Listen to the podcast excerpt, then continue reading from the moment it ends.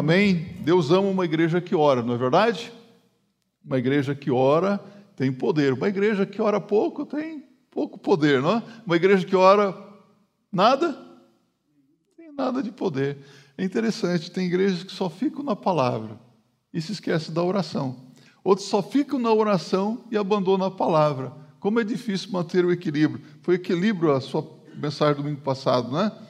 Como é difícil manter o equilíbrio, nem além nem a quem, não é?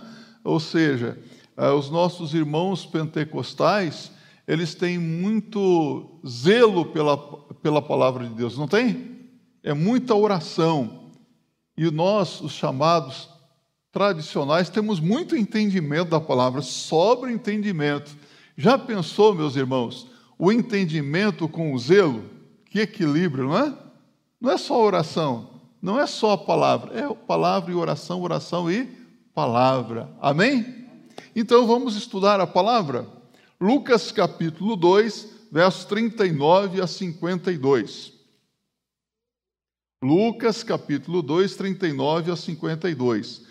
E Marcos capítulo 6, verso 3. Você pode se colocar em pé, você que está aqui no templo nesta noite, você que está na sua casa, acompanhe atentamente a leitura da palavra de Deus. Mas antes eu quero fazer uma perguntinha. Eu gostei desse hino aqui, Rafael, é antigo, não é?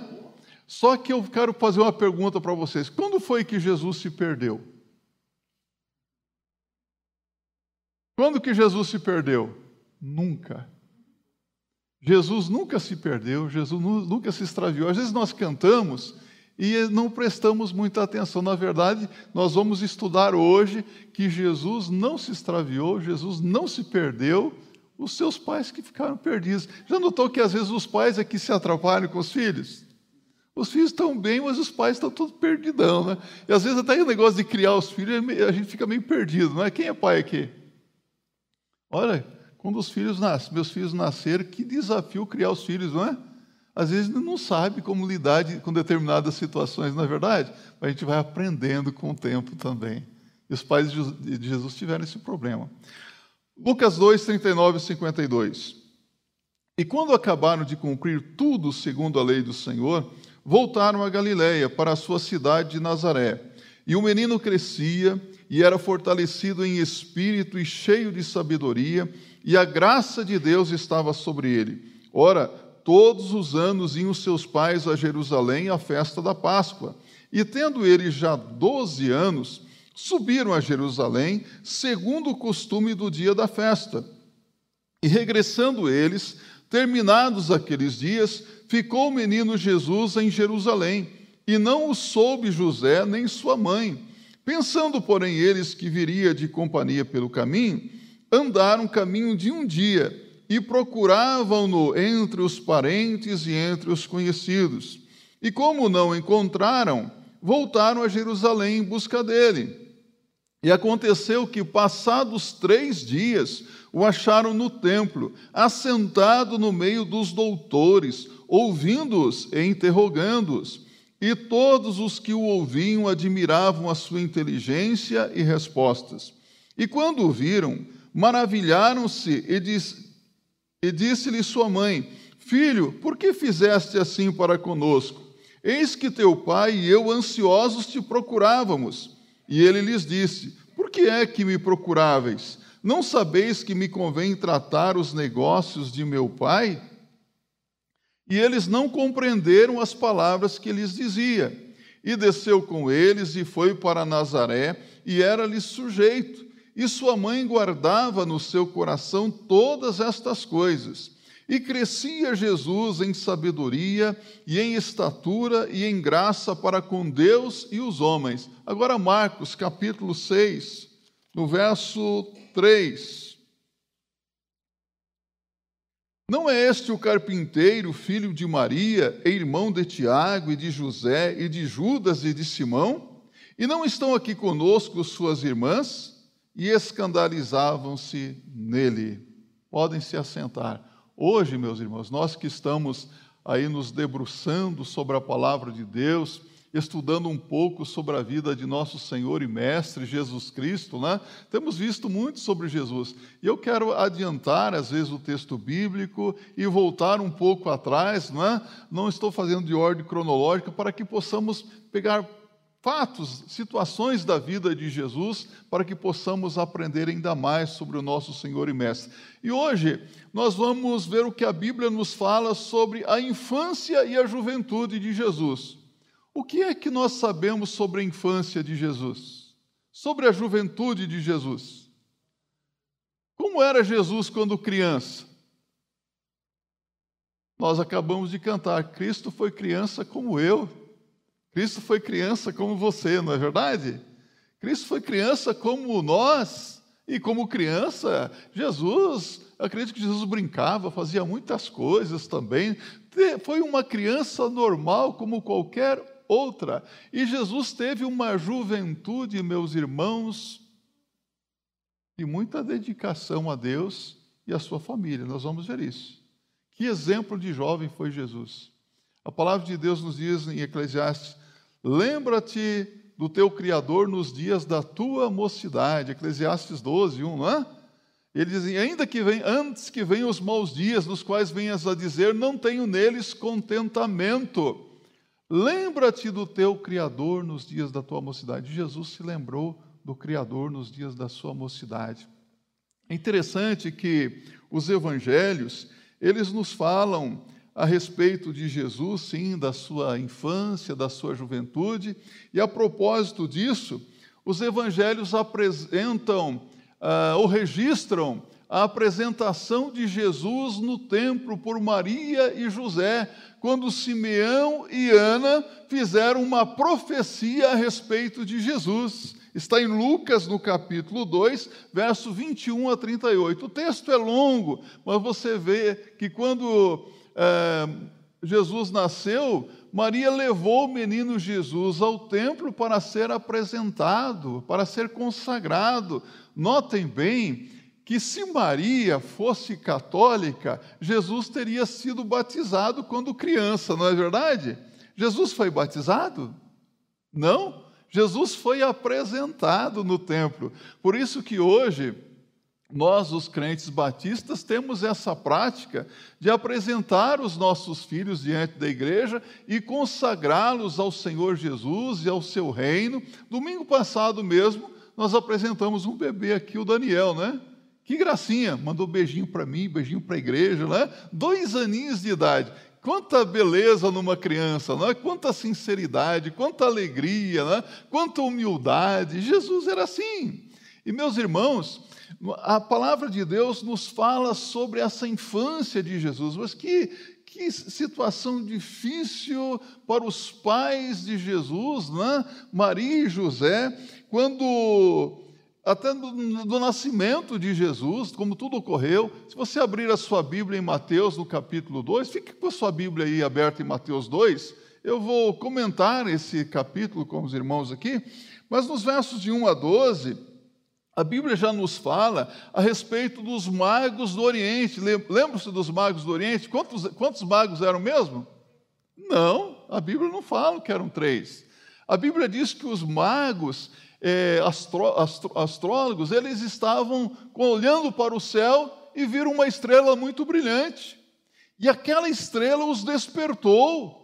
E eles fizeram alguns cálculos lá e, de alguma maneira, Deus revelou para aqueles magos que algo muito importante estava para acontecer, ou seja, o nascimento de um rei. E eles então começaram a seguir aquela estrela brilhante, que era a brilhante estrela de Jacó, de que nos fala a palavra de Deus se cumprindo a profecia. E aquela estrela os guiou, e eles seguiram a estrela e chegaram até Jerusalém. E em Jerusalém eles, eles perguntaram a respeito do rei que havia nascido. Alvoroços religiosos, os escribas das escrituras, onde será o local? Em Belém, e tu, Belém. E Herodes falou: ah, quando você encontrar, me avisa. Por quê? um rei nasceu aqui. E o que acontece, meus irmãos? Eles chegam até Belém e eles adoram o menino Deus e oferecem para ele ouro, incenso e mirra. Adoraram a Jesus. Por isso que alguns deduzem que eram três, mas na verdade a Bíblia não fala que eram três. Três tipos de presentes que nós vemos. Adoraram Jesus e, meus irmãos, uh, José e Maria, eles empreendem uma fuga, versos 13 a 15, fuga para o Egito, por causa de Herodes. E veja que esse Herodes aqui era realmente cruel, sanguinário. O verso 16 a 18, ele ordena a matança dos inocentes, é, dos bebês, porque vai que Jesus estivesse no meio deles, não é? a matança dos inocentes, e aqui você vê o inimigo tentando impedir que Jesus morresse na cruz do Calvário, já querendo matar o Senhor Jesus logo eh, quando bebê, usando Herodes para isso. Você pode ver que o inimigo sempre tentou desviar Jesus da cruz, já notou isso? Aí você fala: olha, mas mataram Jesus. Jesus veio para morrer na cruz por nós, meus irmãos a, a, o fato de Jesus ter morrido na cruz foi uma grande vitória dos céus, vitória para todos nós. Ele venceu as potestades, as obras das trevas, o maligno. Muito bem, no verso 19 a 23, você vê o retorno a Nazaré. José, Maria, Jesus voltam para Nazaré. Jesus era, Jesus era conhecido por nome de o Nazareno, porque ele era de Nazaré. Quando eles voltam do Egito para Nazaré. A visita com os doutores, uh, aos 12 anos de idade, está registrada aqui no verso 39 e 51 do capítulo 2.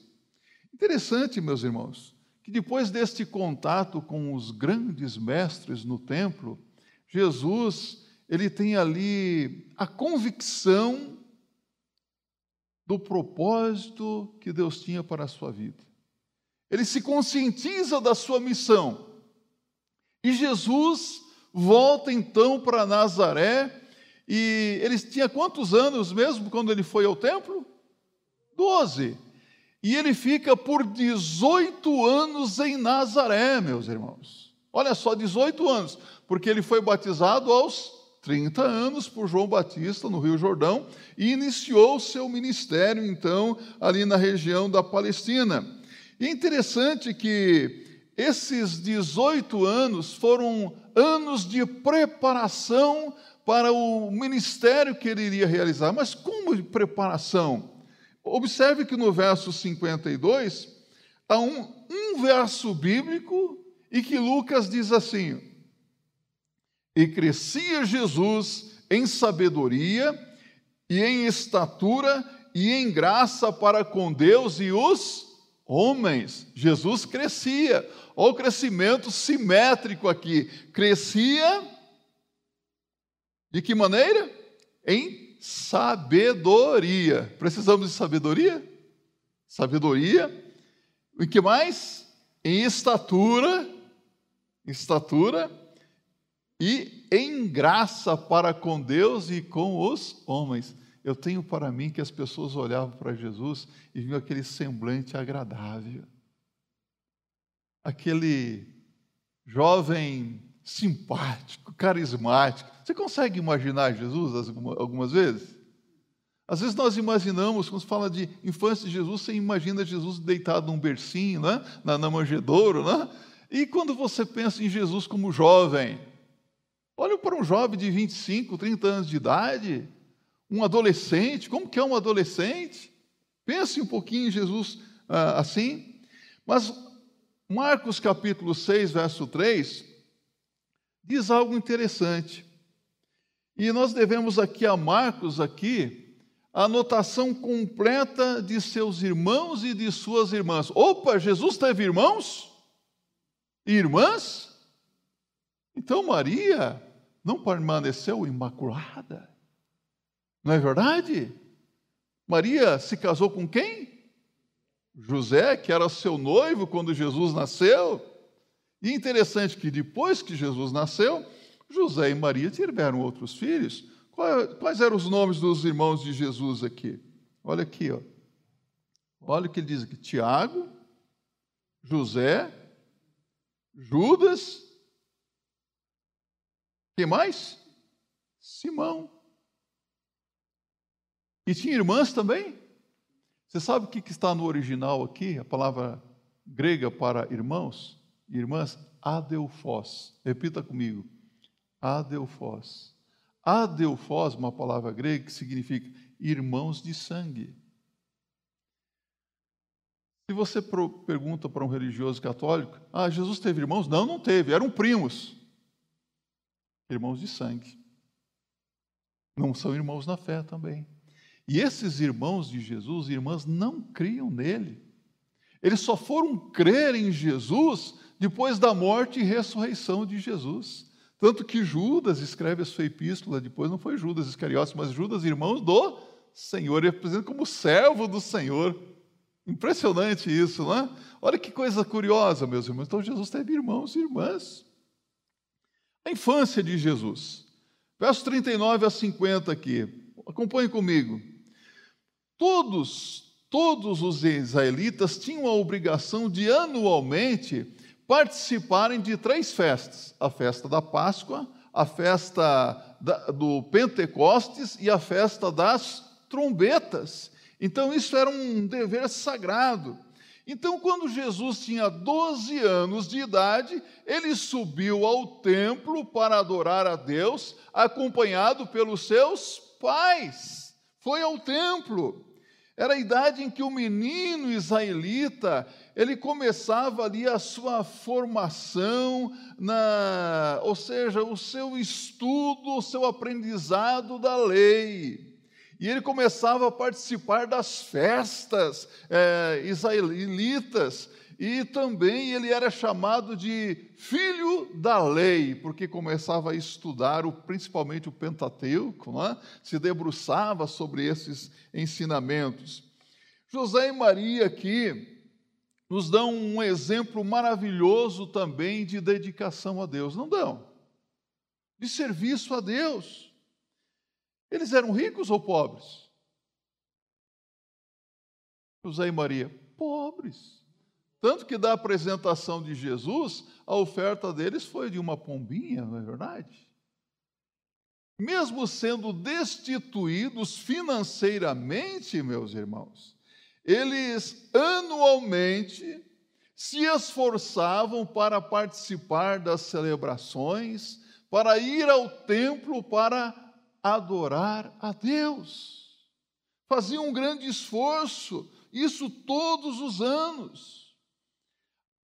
A vida religiosa do casal, quando bem vivida, quando um coopera com o outro para que possam cultuar a Deus juntos, se torna uma bênção na vida dos filhos.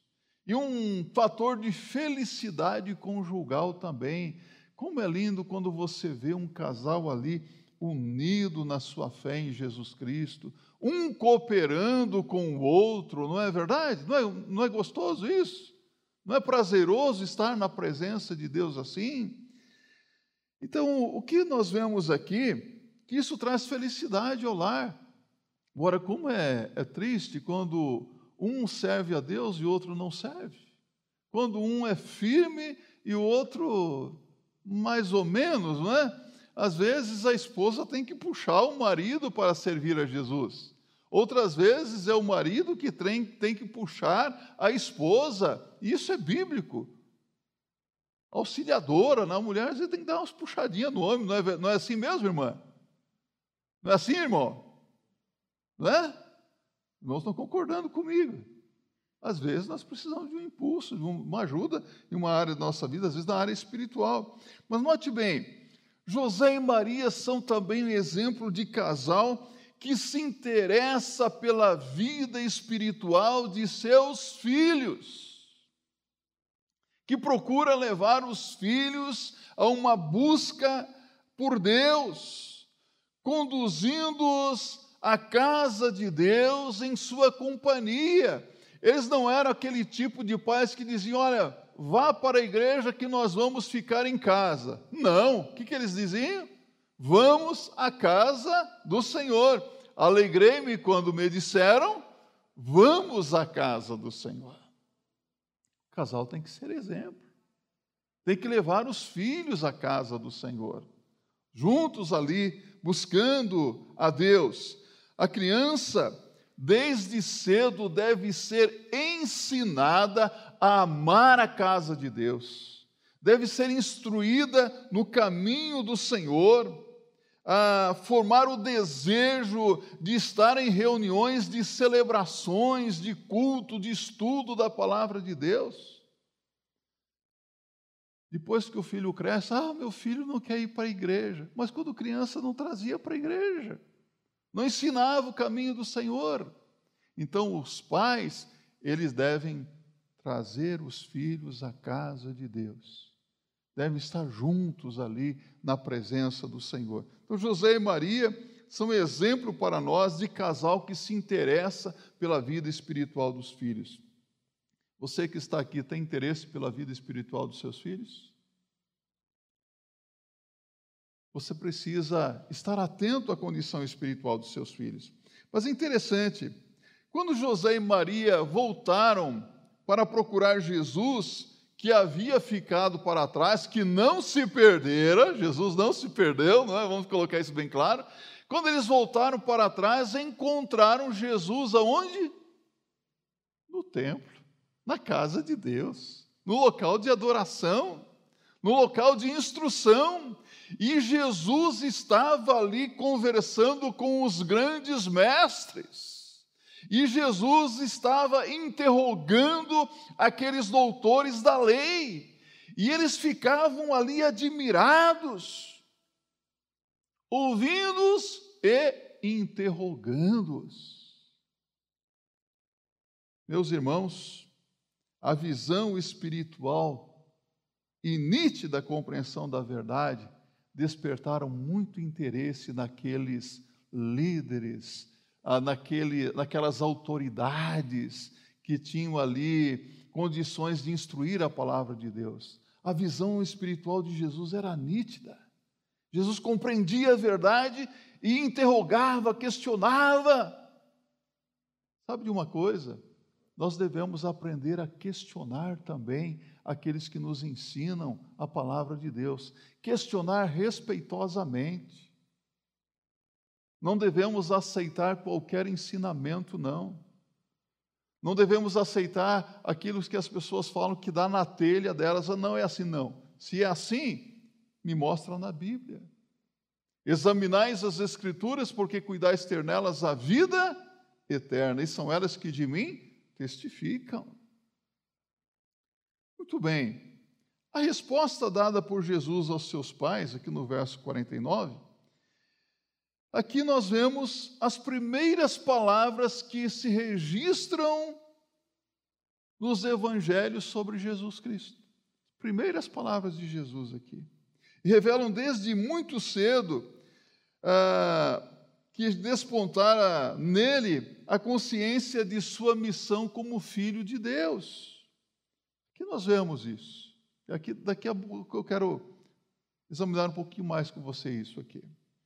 Vamos agora para a juventude de Jesus. Vimos a infância de Jesus. Vimos que a infância de Jesus foi de uma criança normal, mas que foi instruída pelos seus pais a buscar a Deus. Ele tinha exemplo dentro de casa, pais que realmente o acompanhavam à igreja.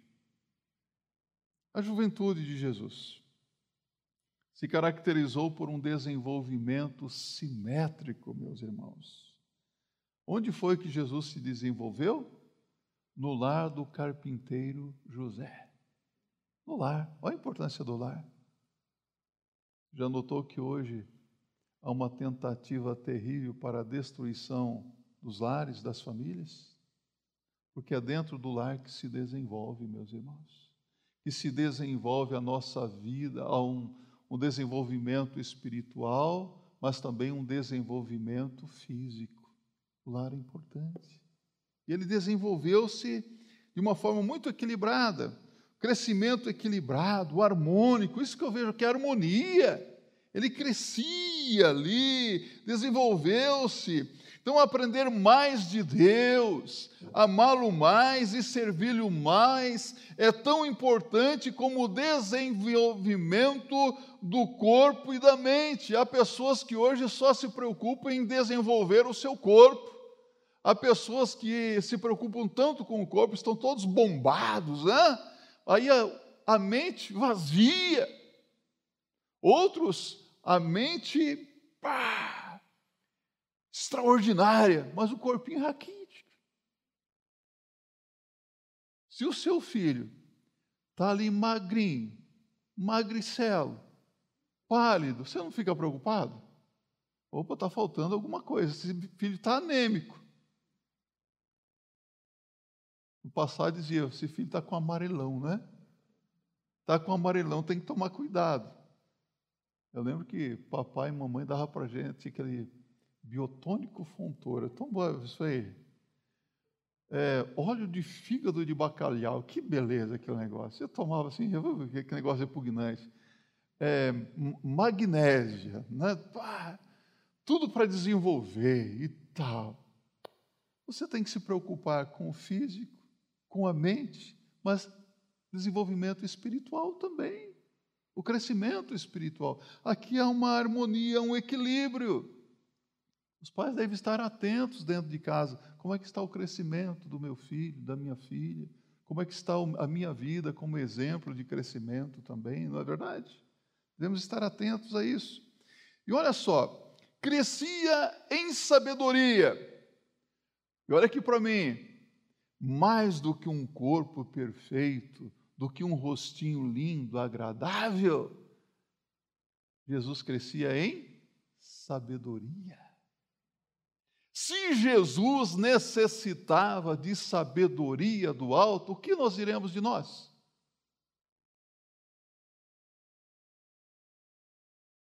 Sabedoria, meus irmãos. Como que nós precisamos de sabedoria?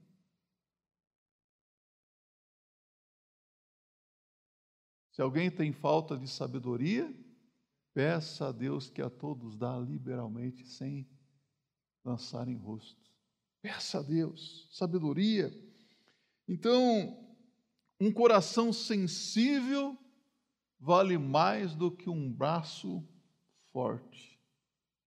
Compreende isso? Como é o seu coração?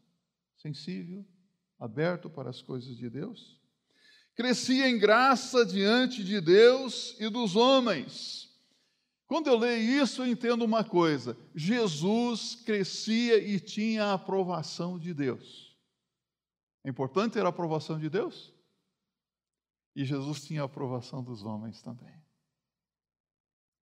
Há pessoas que hoje vivem atrás de aprovação dos homens e se esquecem da aprovação de Deus. Jesus crescia em graça, em sabedoria, diante de Deus e dos homens. Ele tinha aprovação de Deus e aprovação dos homens também. Esta é a síntese de como o Filho de Deus viveu aqueles 18 anos, meus irmãos, que ficaram sem registro nos evangelhos. Não tem registro desses 18 anos nos evangelhos. Mas daí nós compreendemos o poder da sua mensagem quando ela foi apresentada ao mundo. Durante esses 18 anos, Jesus esteve se desenvolvendo espiritual, fisicamente, crescendo em, em sabedoria, em graça diante de Deus e dos homens. Crescimento simétrico. O texto dos, de Marcos vem nos dizer que, de fato, Jesus passou em Nazaré a sua juventude. Onde ele passou a sua juventude? Em Nazaré, o Nazareno. Jesus estava na lembrança de todos os habitantes de Nazaré e ele era conhecido como quem? O carpinteiro da cidade. E nada mais. Quem era Jesus? carpinteiro da cidade, nada mais durante esses 18 anos. Aprendemos, meus irmãos, com Cristo ou não? O que, que nós aprendemos com Cristo? Primeiro, a primeira, fidelidade no culto a Deus. O verso 42. E tendo ele já doze anos, subiram a Jerusalém, segundo o costume do dia da festa.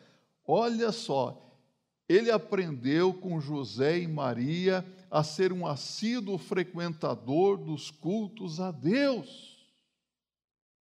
Não deixando a vossa congregação, como é costume de alguns, quanto mais quando vedes que se aproxima aquele dia. O crente deve seguir o exemplo do seu Senhor em tudo deve ser um, um frequentador assíduo e dirigente dos cultos a Deus, independente de toda e qualquer situação. Buscar a Deus, fidelidade no culto a Deus e docilidade no trato. Veja aqui o verso 46. E aconteceu que, passados três dias, o acharam no templo, assentado no meio dos doutores, ouvindo-os e interrogando-os. Então, a aprendia com humildade daqueles que tinham autoridade para ensinar a lei de Deus. Jesus estava atento ao que aquelas pessoas diziam. Jesus era Deus ou não? Deus homem, de Deus homem, mas ele teve humildade para aprender com aqueles que tinham autoridade para ensinar. Hoje nós vivemos uma época em que há pessoas que acham que sabem tudo que sabe muito, e outro está ensinando, fica de cabeça baixa, acha que sabe muito. Quando não, fica no celular, não está lendo texto, não. Está mandando mensagem. É interessante que eu já recebi mensagem de membro da igreja às 11h15 da manhã e estava no culto mandando mensagem para mim de postagens. E falei, cabra safado, bom de peia. Eu estava pregando, estava na minha frente, mandando mensagem para mim, estava navegando na internet.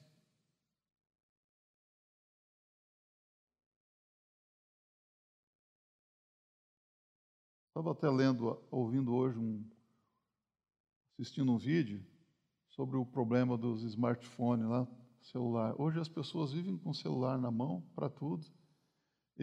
Você já me viu alguma vez com o celular aqui na igreja? Já me viu sentado com o celular aqui? Já me viu pregando usando o celular aqui? Eu espero que nunca veja. Porque quando uma pessoa está conversando comigo, está com o celular em cima da mesa, ela está faltando com respeito comigo. Eu não sou importante para ela.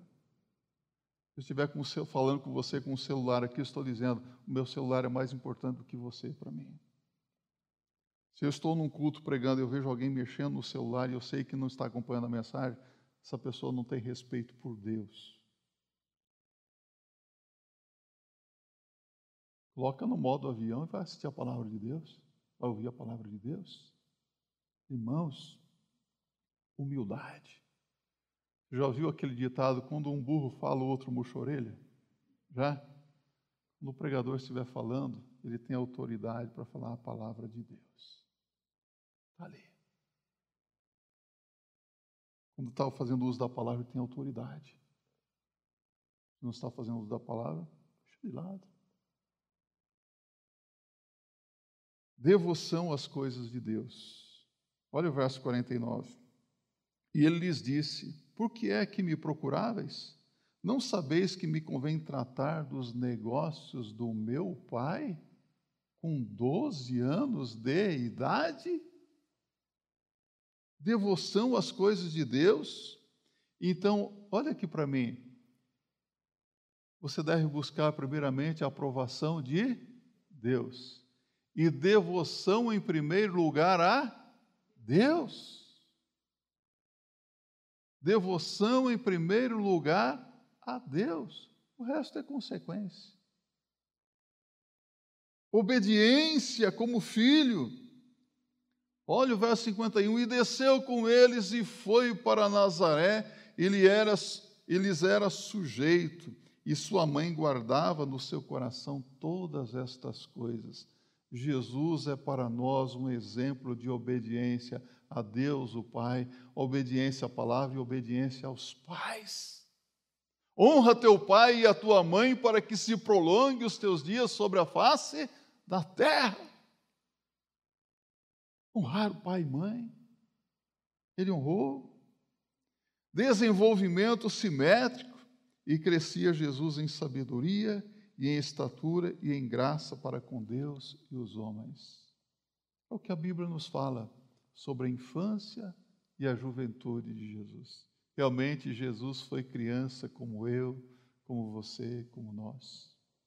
Jesus foi um jovem que buscou a Deus, um jovem que glorificou a Deus. Agosto aí, comemorado na nossa denominação, mês dos mês da juventude, juniores, adolescentes. Ah, como seria uma bênção se os nossos jovens e adolescentes fossem cada vez mais dedicados no estudo da palavra de Deus, amassem mais ao Senhor, tivessem uma vida melhor na presença de Deus também. Como seria maravilhoso se os pais, os casais da nossa igreja fossem cada vez mais exemplo para os seus filhos no que diz respeito ao culto a Deus, no serviço a Deus ensinando os seus filhos no caminho que devem de andar. Futuro, felicidade, alegria, e os filhos certamente vão crescer simetricamente para a glória de Deus. Que Deus nos abençoe, Deus nos ajude para que isso seja uma realidade no seio da nossa igreja, das famílias que formam essa igreja, para a glória de Deus. Amém?